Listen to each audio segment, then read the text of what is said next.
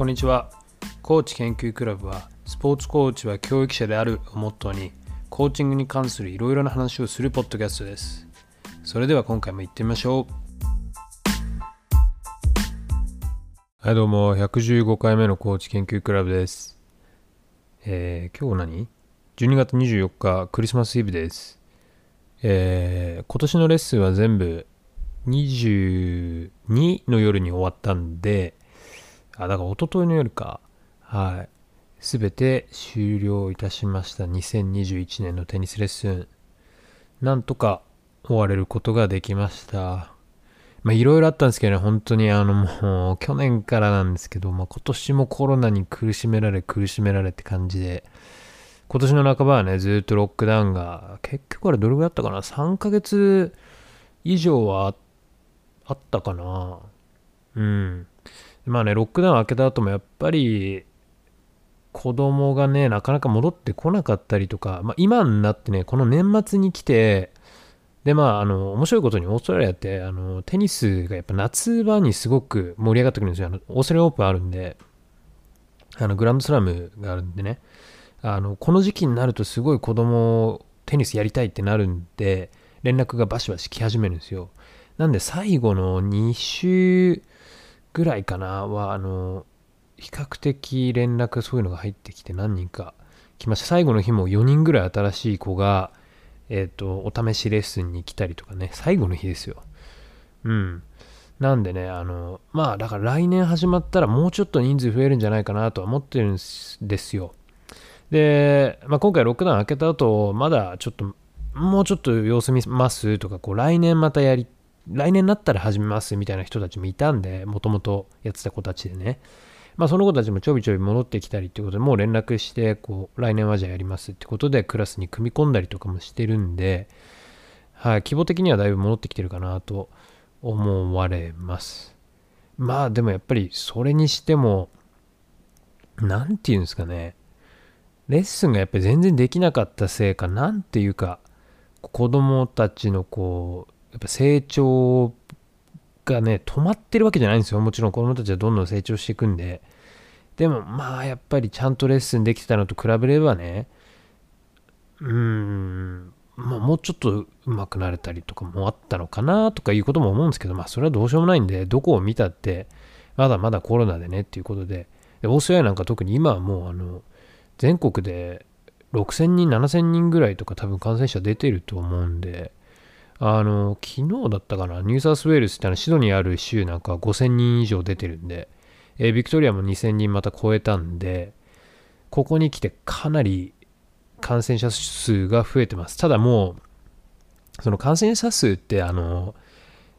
ワクチンがね、今もう90%とか超えてるんで打ってる人の人口が、その中で感染者数を見ててもねっていうことになってるみたいなんで、でもまたロックダウンを使うことは絶対ないしっていうえー、だから今回規制としてはまたマスク、室内でのマスク着用義務っていうことが出てきたりとか、それぐらいなんですけど、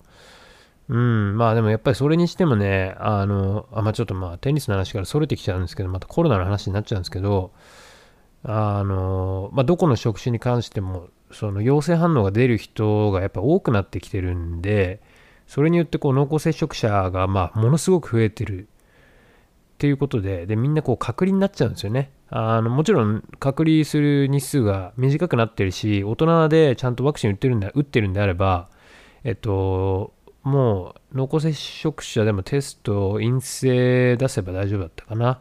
ただもうね、あの子供とかがなっちゃった場合は7日間隔離とかになるんで、親御さんなんかはね、一緒に隔離っていうことになっちゃったりするみたいですけど、うん、だからなんか、こう働き手がね、足りなくなっちゃったりとかっていうことがあるみたいですね。なんかあの空港関係もあのフライトがね、結構キャンセルになったり、変更になったりっていうことをニュースでやってて、でその理由っていうのもやっぱり空港で働いてる人が隔離対象になっちゃったりだとか濃厚接触者になっちゃったりっていうことみたいですね。うん。で、だから感染者数増えるっていうことは濃厚接触者とかそういう隔離する人が増えるっていうことでもあるんだなと。だからあの、あの一概に全く無視していい数字ではないっていうことなんですよね。それによってやっぱり、うん、働ける、働けない人が出てきちゃうっていうことなんでね、そうするとやっぱり、あの、圧迫されてきちゃうんですよね。うん。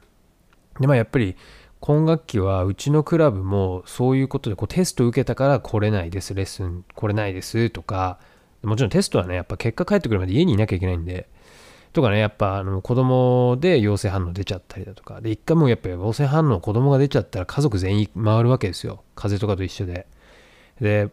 うちのクラブでも2家庭ぐらい全員かかったっていう家があって。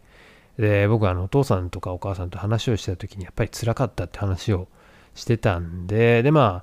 ああのワクチンは打っててよかったっていうことは言ってましたけどまあなりたくはないもんだなと。うん、なんか未だにこう味がわかんないし匂いもしないしとかなんかすごい体がだるいしみたいなでそれもお医者さんに行ったらこう何ヶ月かそういう状態が続くかもしれないみたいな話もしてたんでやっぱ気をつけたいよなっていうことは間違いないですよね。はい。まあそんなこんなでね、そう今年の、まあ、テニスレッスンも途中でね、いろいろあったわけで、まあでもロックダウンがなかったらこういうポッドキャスト始めたりなんてこともしてなかったら間違いないんで、それはね、いいろいろいいこともあったかなと思うんですけど、あの、まあやっぱテニスクラブやってる側としては、まあやりやすい年ではなかったし、すごく実りがあったって感じではないかな。うん、って感じですかね。まあ、規模的にやっぱり、そのテニスレッスンのプログラムっていうものを大きくできなかったっていうのは少し残念な部分ではあるかなとは思うんですけど、でもそれはそれでね、やっぱり、あの、こう、ロックダウンとかあって、それでも戻ってきてくれる子たちっていうのがいてくれて、まあ、そうすることで、何て言うんですかね、こう、団結力が高まったみたいな感じはなくもないですかね。はい、あ、だから僕はやっぱりいつも、あのクラブをやってて絶対的にそのコミュニティってものを築きたいなっていうのをすごくあの頭頭というかいつも目標として持っててそのななんていうんですかね。やっぱりクラブ来てくれる以上はもちろんその子がテニスをにがすごく好きで興味があってってくる子もいるし別にテニスやりたくなくて来る子もね親が送ってっていう子もいるわけで、うん、まずそのどういう目的で来てるかは関係なくやっぱりその子たちが安心して来れる場所みたいなものをやっぱり提供したいと思うんで、うん。で、それで別にテニスが特にやりたくないっていう子でも、まあ、友達がいるから、それが楽しいから、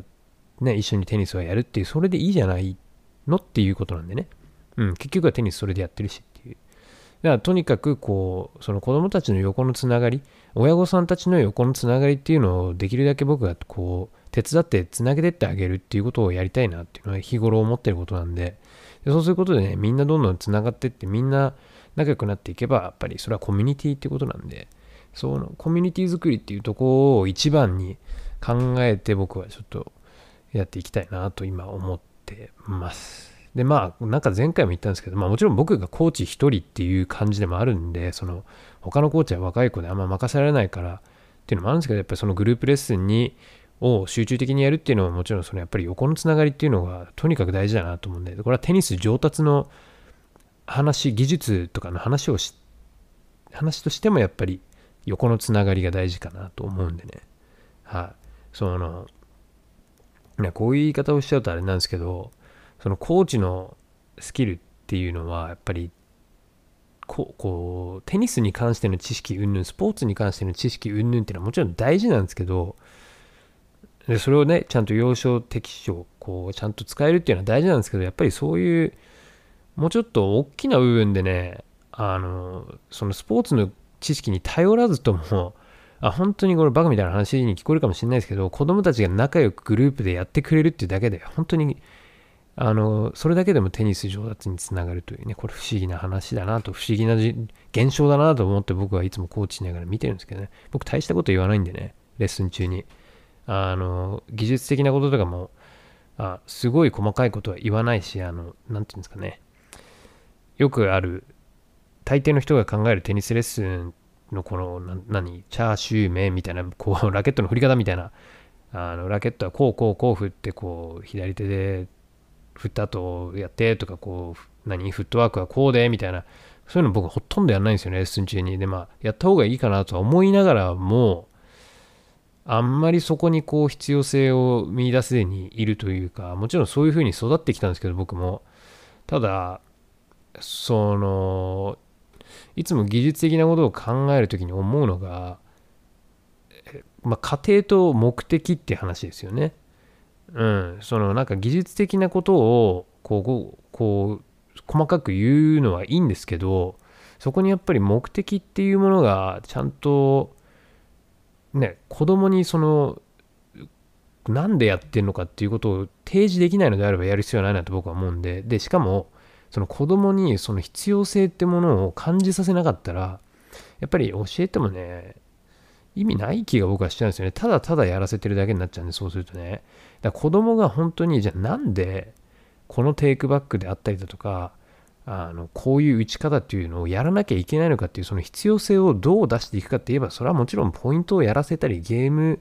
ちゃんとテニスっていうスポーツをやらせてこういうシチュエーションこういう場面でこれからこういうボールを打てるようになった方がいいだろうからそしたらこういう打ち方も使えるんじゃないのっていうところからこう逆算していかなきゃいけないわけじゃないですか。目的がないのにただプロがこういう形で打ってるからってやらせるのは僕は完全に違うと思うのでうん、その誰々がやってるからっていうのは、ね、もう全然理由になってないし、あの、もともとだから、なんですかね、僕、まあ、そのうちのクラブにもともといたヘッドコーチのことをあまり言ういいことを言わないんですけど、でもやっぱり、そのコーチなんかも、こう、考え方としては、なんだろうね、テニスのそのスイングの技術とかテクニックっていうものがないとラリーが続かないみたいなことを言うわけですね。僕は全くそんなことはないと思ってるんでね、ちゃんとボールをラケットに当てれば誰でもラリーはできると思ってるんで、振り方は関係ないんで、それは。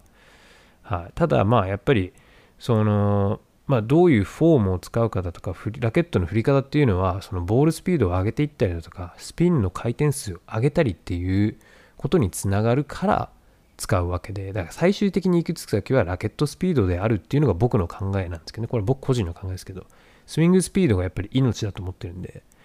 あのそこを上げられるかどうかのためのやっぱりテクニックを変えていく改善だとかこれがだからいいとか悪いとか間違ってる、え、間違ってないっていう話ではなくどうやったらスイングスピードを上げていけるのかどうやったら正確にボールを当てられるのかラケットにっていう話じゃないですかテニスっていうのは。最終的にはね。そこをきちんと捉えてじゃあなんでこの変化をコーチは求めてるのかっていうことを子供にちゃんと必要性もね、つけて理解させてこそなんでで、それをグループレッスンでやろうと思うとかなり難しいんで、あの、基本的にはもうとにかくポイントをやらせる。とにかくいろんなシチュエーションを子供たちに投げかけて、で、その中で、あの、問題解決をさせるっていうのが僕はグループレッスンをいつもやってるので、なんで、あの、かなり、そうですね、多分、あの、なんだろう、もしかしたら人によってはもうちょっと技術的なことをやってくれっていう人が出てくるのは間違いないし言われたこともあるんですけどなんその人数いる中でやっぱり僕はまだ僕の経験が浅いからかもしれないですけどその技術というかラケットの振り方というかフットワーク体の使いななんだか技術って言っちゃうとすごくあのななんだこうぼやっとしちゃいすぎてて何のことを言ってんだか分かりにくくなっちゃうんですけどうん。なんかその全員に向けてすごく細かくここだけをっていうことをなかなかできないんですよね。なんでだから僕はあの会社でこうミーティングコーチのミーティングを各週でやってたんですよね今年。でこうレッスンプランみたいなのを考えレッスンのその、えー、この週のこれはこういう内容こういう内容みたいなことをこうみんなでなんとなく予定立ててドリルを考えてみたいなのをやってたんですけどどうしても僕そのまあ、この週はここをこうやるみたいなことがなかなかできないんですよね。もう基本的にあのどの週でもベースラインベースラインなんかこうネットベースラインとかでそこにオーバーヘッドスマッシュだとかサーブだとかを入れるっていうことほぼあの試合で起こりうるシチュエーションをできるだけカバー網羅をそのポイントゲーム性の中に入れていくっていう方法を僕はできるだけ取りたいなと思っててなんで、球出しとか手出しやるときも、なんかスライスやらせたりだとか、ドロップショットやらせてみたりだとか、そういうことの方が多いかなっていうね、なんとなくこう感覚つかませるために、ちょっとパパパッとこう手出しをやるぐらいなもん。うん、うん、そんなぐらいですかね。ウォームアップに使うとか、それぐらいだったりとかね。であとはもう全部こうゲーム形式の中でかんこうやっていくっていうね。はい。で、もう、あの、徹底的にスマッシュはかなり使ってみてるんですよ、今、ちょっと実験的に。とか、あの、まあいいや、まあそういう話はいいんですよね。今年の総括を僕はちょっとどちらかというとしようと思ってたんですけど、なんかそんな話になっちゃったんで。あまあそんな、そんなことで、あの、とりあえず今年のレッスンは全部やりきったと。そういう話でございました。なんかいろいろ話がいろんな方向に飛んじゃったんですけど、はい。なんで、えっと、来年はですね、1月の24スタートかな。まあ、その間にちょっとね、レッスン挟むかもしれないんですけど、ちょっと頼まれたりしてるんで、はい。まあでもちょっと今はね、大学の論文にこう、全集中っていうことなんで、そっちを頑張らなきゃいかんのでね。はい。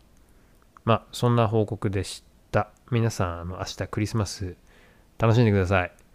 えー、まあ、今回はこんな感じで以上です。じゃあ次回もよろしくお願いします。